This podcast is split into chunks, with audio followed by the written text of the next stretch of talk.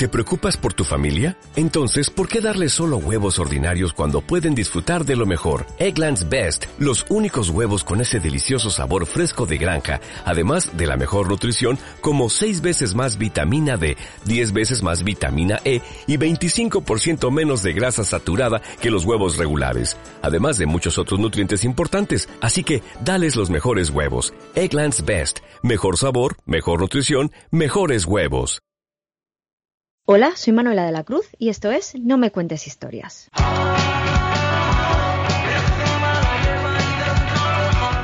Hola, ¿qué tal estáis? Ya estamos aquí de nuevo para acompañaros durante estos días oscuros. No sé cómo lo llevaréis, pero por aquí el cambio de hora y la falta de luz lo llevamos mmm, regular. De manera que hemos pensado que qué mejor que llevaros esta semana a una de las regiones europeas con más horas de luz, Así pues, preparad las gafas de sol, que arrancamos.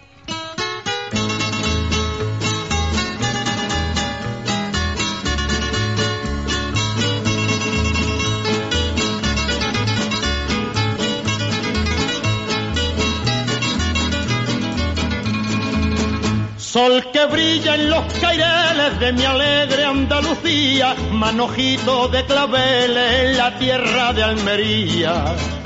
El 15 de noviembre se celebra el Día de la provincia de Almería, lugar en el que, además de monumentos, encontramos lugares patrimonio de la humanidad, playas, desiertos y reservas naturales, como su parque natural del Cabo de Gata Níjar.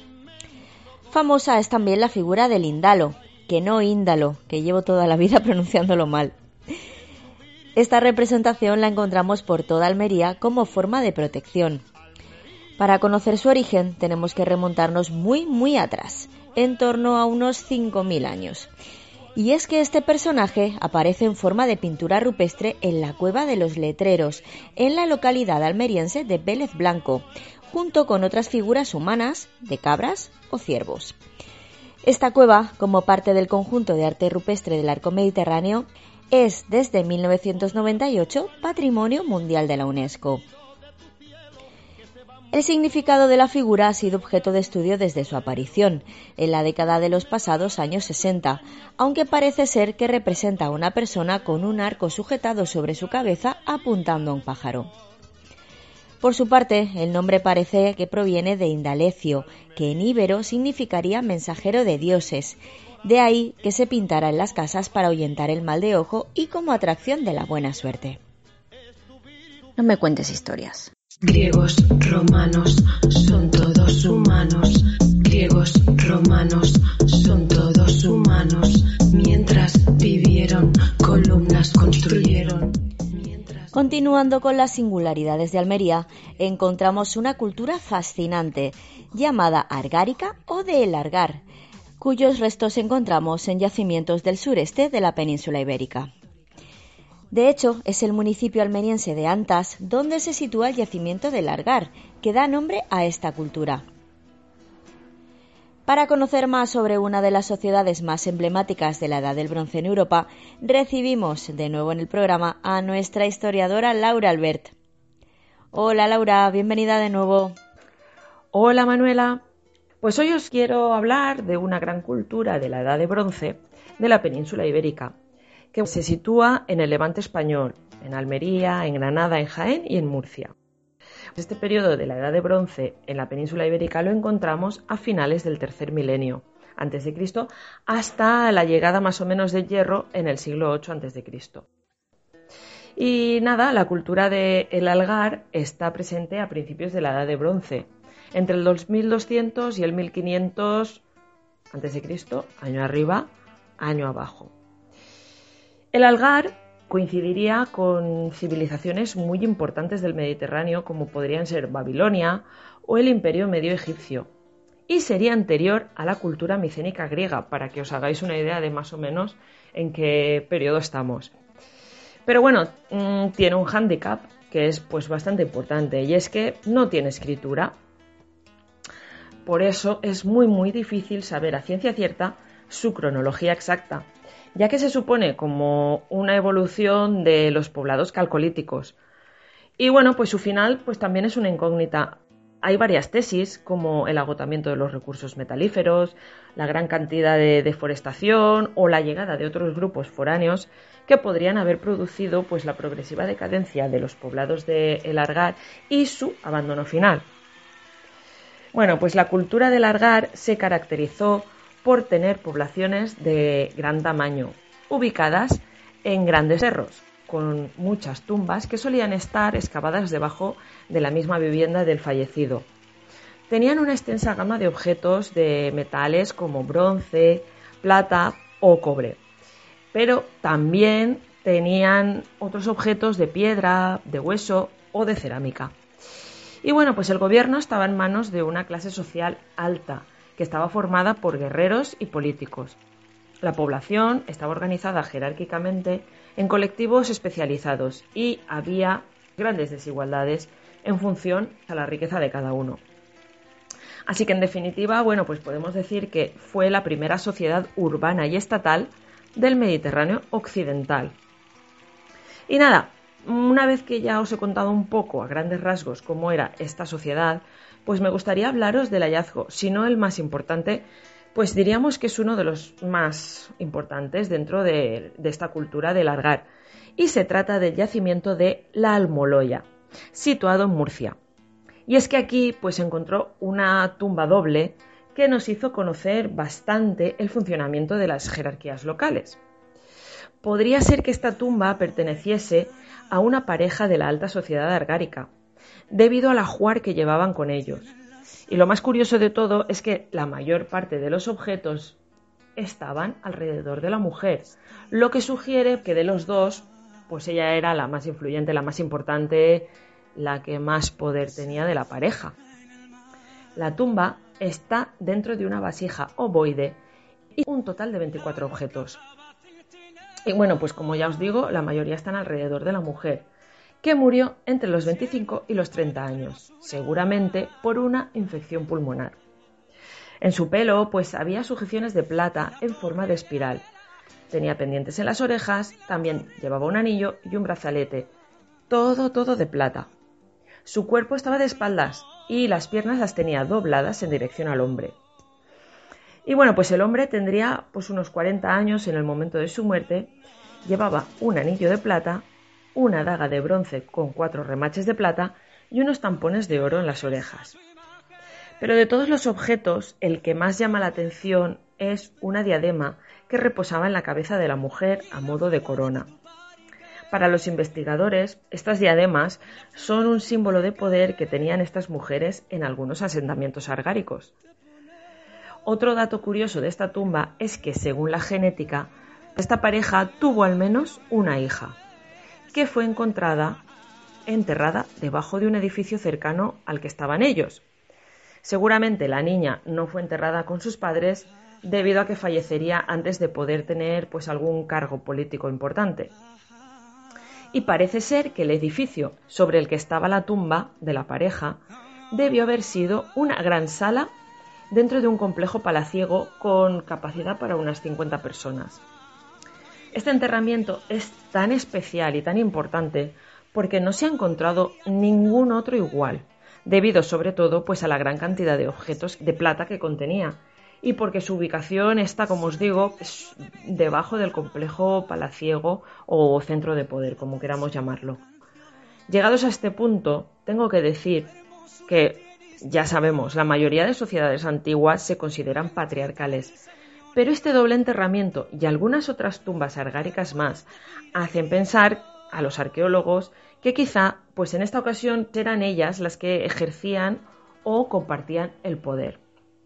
Probablemente, y que quede por delante que todo esto son conjeturas, basándonos en las tumbas, parece ser que los hombres habrían detentado, digamos, el poder del ejército y las mujeres eran las que se dedicaban más a la política y las que tomaban decisiones que podrían atañer a la población.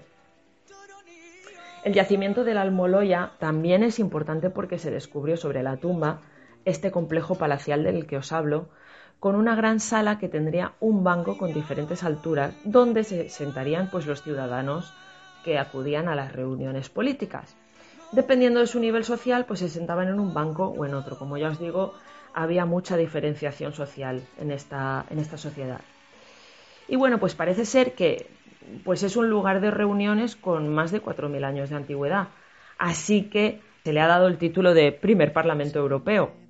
Con esto sabemos que este enclave pues fue un centro político y administrativo muy muy importante, donde habría una gran concentración de riqueza y de poder. Y bueno, pues solo me queda deciros que con un 80% del yacimiento ya estudiado, solo queda terminar de excavar y conservarlo. Es el emplazamiento de la edad de bronce más estudiado de nuestra zona.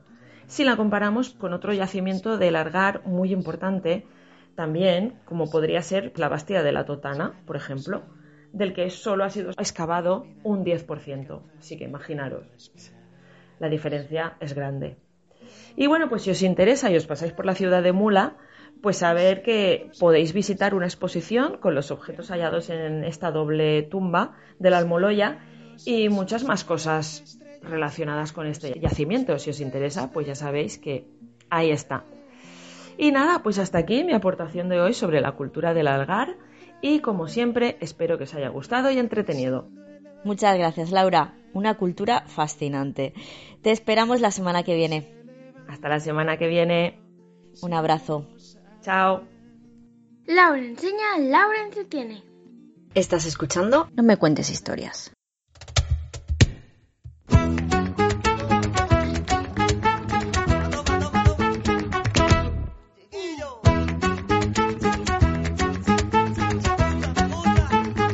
Y es la tierra de Almería desde Abderraman III. Almarillat Bayana, pero bien pronunciado, fue fundada en el año 955.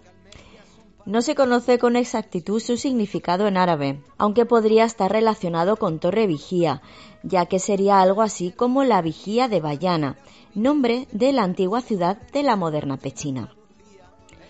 En cualquier caso, antes de la fundación de la actual Almería, otros asentamientos tuvieron lugar en la zona en la que encontramos la Alcazaba, ya desde la Edad del Bronce, a la que siguieron fenicios, romanos, vándalos, visigodos y bizantinos, según los restos encontrados en las excavaciones. En base a dichos hallazgos, la datación de estos asentamientos podría llegar hasta el siglo VII, por lo que no se descarta que la ocupación del lugar se prolongara hasta la fecha de fundación oficial del 955. Además, como acabamos de comentar, su nombre se refería a otra ciudad, Bayana, la actual Pechina, por lo que si sumamos esto a los restos arqueológicos encontrados, podríamos afirmar que la presencia árabe en la zona era anterior, entre el siglo VIII y principios del IX.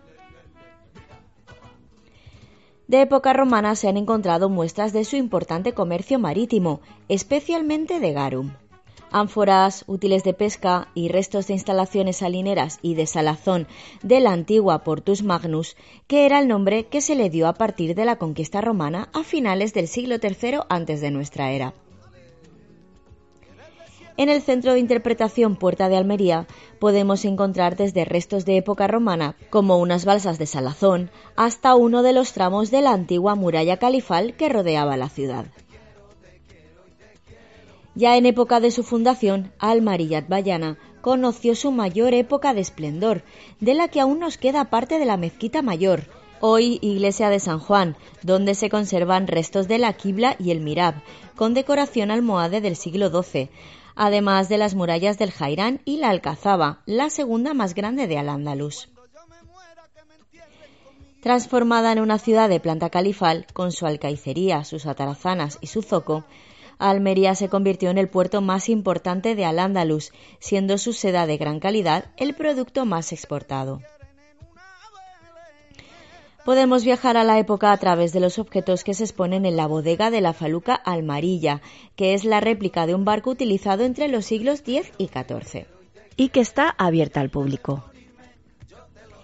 En tiempos de taifas, ya independiente de Córdoba, la de Almería alcanzó su mayor esplendor con el reinado de Jairán, que amplió y reforzó la fortaleza, y el de Almotacín, poeta que se rodeó de científicos y literatos a la vez que mantenía el imperio económico de la región, convirtiendo el puerto de la ciudad en el más internacional de Al-Ándalus. Después llegarían almorávides y cristianos, que acabaron con este crecimiento, algo que más tarde ni almohades ni nazaríes pudieron recuperar. Para conocer mejor esta época podemos visitar el Museo de Almería, en el que encontramos restos arqueológicos que recorren la historia de la provincia desde la prehistoria hasta la época musulmana, incluyendo la cultura de los millares y la del algar, de la que nos ha hablado Laura.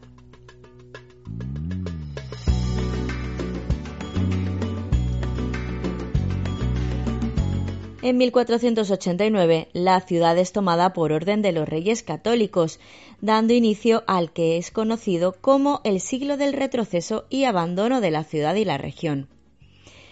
Tampoco acompañaron las sequías o los terremotos sufridos en 1487 y 1522, que dejaron gravemente dañadas las infraestructuras de la ciudad. A su vez, la destrucción del entramado marítimo apartó a la ciudad de las importantes rutas comerciales de la época. Esto, junto a los ataques de piratas primero y de la Armada inglesa después, provocaron la disminución de sus habitantes que, a su vez, trajo aún más retroceso a la región. El terremoto de 1522 fue especialmente violento, reduciendo a escombros casi toda la ciudad, incluyendo la catedral, que había sido construida en 1496 y que fue sustituida por una fortaleza catedral, una de las pocas de Europa, con grandes contrafuertes, muros gruesos y pocas vidrieras, además de coronada por cañones. En el interior, sin embargo, las bóvedas góticas, la sacristía renacentista y las obras de autores como Murillo, Rivera, Alonso Cano o Salcillo difieren mucho de su exterior de apariencia militar. Aunque en 1658 la ciudad volvió a sufrir otro terremoto, ya a principios del siglo XVIII comienza a mejorar la economía, gracias a la desaparición de los piratas en la zona, la reactivación del comercio marítimo, la mejora de las técnicas de pesca, de la agricultura y del nacimiento de la explotación minera de hierro, plomo y mármol. Todo esto hace que la población crezca y con ella la ciudad. La parte negativa es que las nuevas explotaciones mineras llevaban consigo talas masivas de sierras como las de Gádor y Almagrera, contribuyendo a la deforestación de estas zonas. Como decíamos, durante el siglo XVIII la economía comienza su recuperación, al mismo tiempo que se desarrolla una importante actividad cultural y social entre la población. En el Centro de Interpretación Patrimonial de Almería podemos conocer de manera cronológica su historia a través de los monumentos, sucesos y personajes principales desde la fundación de la ciudad. Del mismo modo, la ciudad acoge el Centro Andaluz de la Fotografía, donde la investigación, la divulgación y la recuperación del patrimonio andaluz es su tarea primordial. Como ocurrió en la mayoría de lugares durante el siglo XIX, en 1855 las murallas fueron derribadas para ampliar la ciudad. De esta época tenemos ejemplos de arquitectura del hierro, como el Mercado Central o la estación de tren. A partir de los años 60 del siglo XX, la agricultura intensiva de invernadero da un giro a la economía almeriense que de nuevo en su historia no pasaba por un buen momento, debido a la falta de oportunidades, la emigración y la guerra. Concebido como una manera de dar a conocer la historia local, los refugios de la guerra civil han sido convertidos en museo, albergando en sus fondos objetos y documentos del periodo.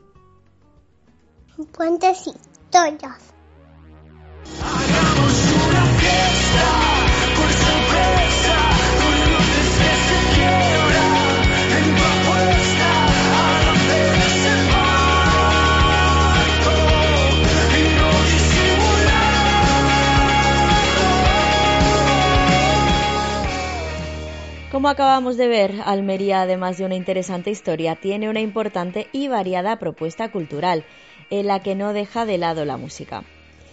Muestra de ello es el Museo de la Guitarra, en la que cuentan la historia y evolución de este instrumento, además de presentar a guitarristas de la zona. El grupo que suena es Nixon, banda de Almería que han tocado en escenarios tan importantes como los de los festivales Sonorama Rivera o el Granada Sound.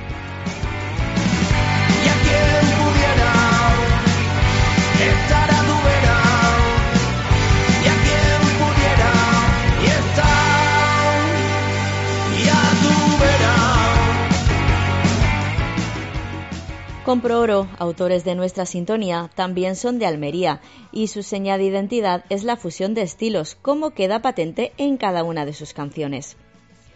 Es evidente que la cultura en general y la música en particular son importantes en toda la región. Muestra de ello son los distintos festivales musicales de diferentes géneros que se organizan por toda su geografía, como el Festival de Flamenco y Danza de Almería, el Festival de Música Electrónica Dream Beach, el Cultural Fest o el Almerillas, que justo acaba de celebrar su 31 edición, por poner algunos ejemplos. Nombres como el de Manolo Escobar o el de José Padilla, nacidos en El Ejido y Almería respectivamente, son conocidos por el gran público y ambos disfrutaron de un gran éxito. Como muestra de ello, el Auditorio de Almería lleva el nombre del compositor de temas como El Relicario, El Paso Doble Valencia, El Himno de su ciudad o La Violetera.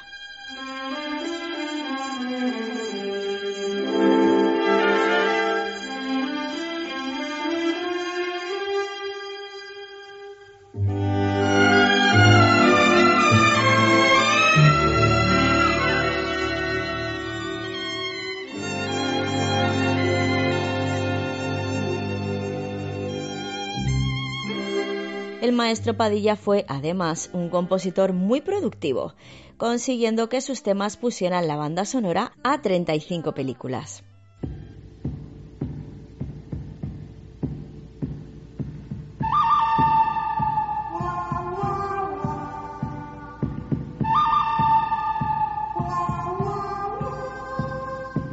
Almería, por supuesto, también es famosa por sus películas del oeste, el llamado Spaghetti Western, por estar dirigidas principalmente por italianos, como Sergio Leone, y sus famosísimas Por un puñado de dólares, La muerte tenía un precio, o El bueno, el feo y el malo, que en la década de 1960 convirtieron el desierto de tabernas en un escenario de cine.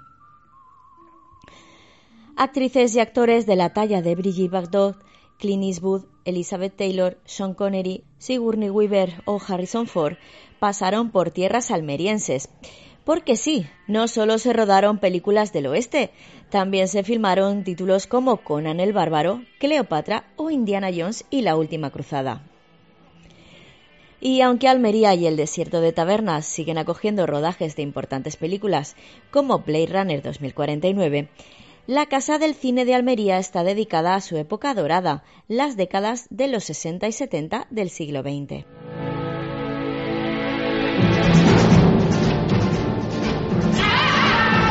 En el desierto de Tabernas sigue estando muy presente este estilo de películas y aún se encuentran parte de los escenarios utilizados en los rodajes del Spaghetti Western que podéis visitar, divididos en distintos poblados, además del Almería Western Film Festival, el festival de cine de tabernas cuyo género ya podéis imaginar. Pero además de desierto, la provincia de Almería ofrece mucho más, como decíamos al inicio del programa y es por su paisaje singular por lo que luchó la almeriense, hija predilecta de Andalucía, Francisca Díaz Torres, doña Paquita.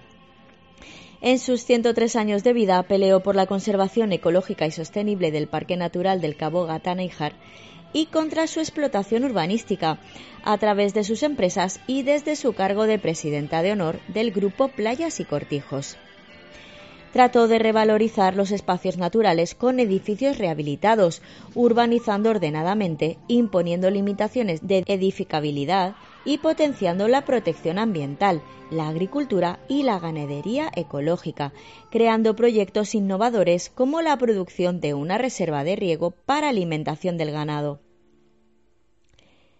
El Museo de Arte de Almería consta de dos sedes, una de las cuales se sitúa en el chalet que doña Paquita donó al ayuntamiento.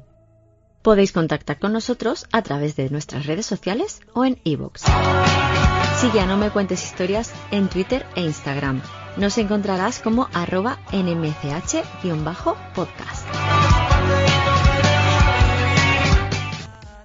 La mitad de me muero por verte, y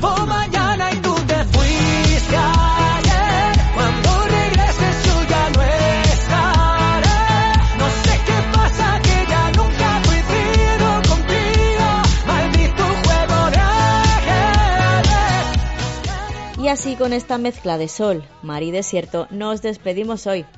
Aunque claro, no podíamos olvidar a alguien que en los últimos años ha llevado el nombre de Almería por todo el mundo. Ese es David Bisbal hace poco estrenó un documental sobre su vida que recoge sus 20 años de trayectoria, así como su lado más personal. Y con él os dejamos. Gracias como siempre por acompañarnos una semana más. Hoy hemos estado por aquí Laura Albert y Manuela de la Cruz. Ya sabéis dónde podéis encontrarnos. Que vaya muy bien la semana. Adiós.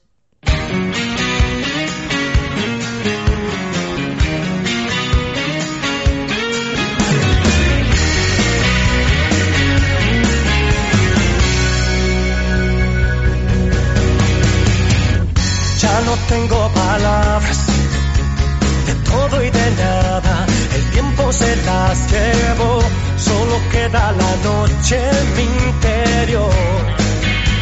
Y está frío de amor.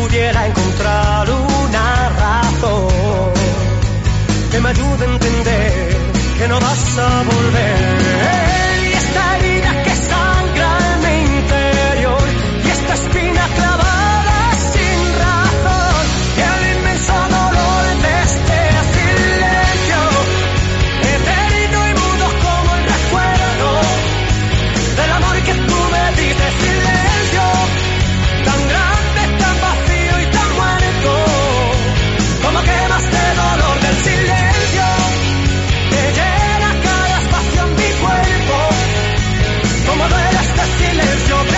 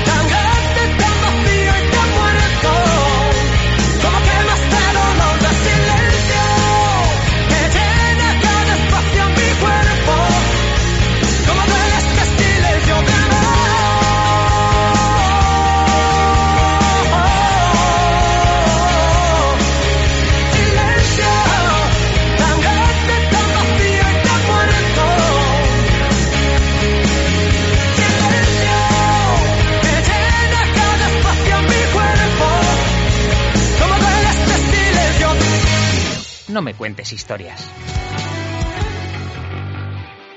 ¿Lo digo o no lo digo? Bueno, ¿cómo están los máquinas? Lo primero es...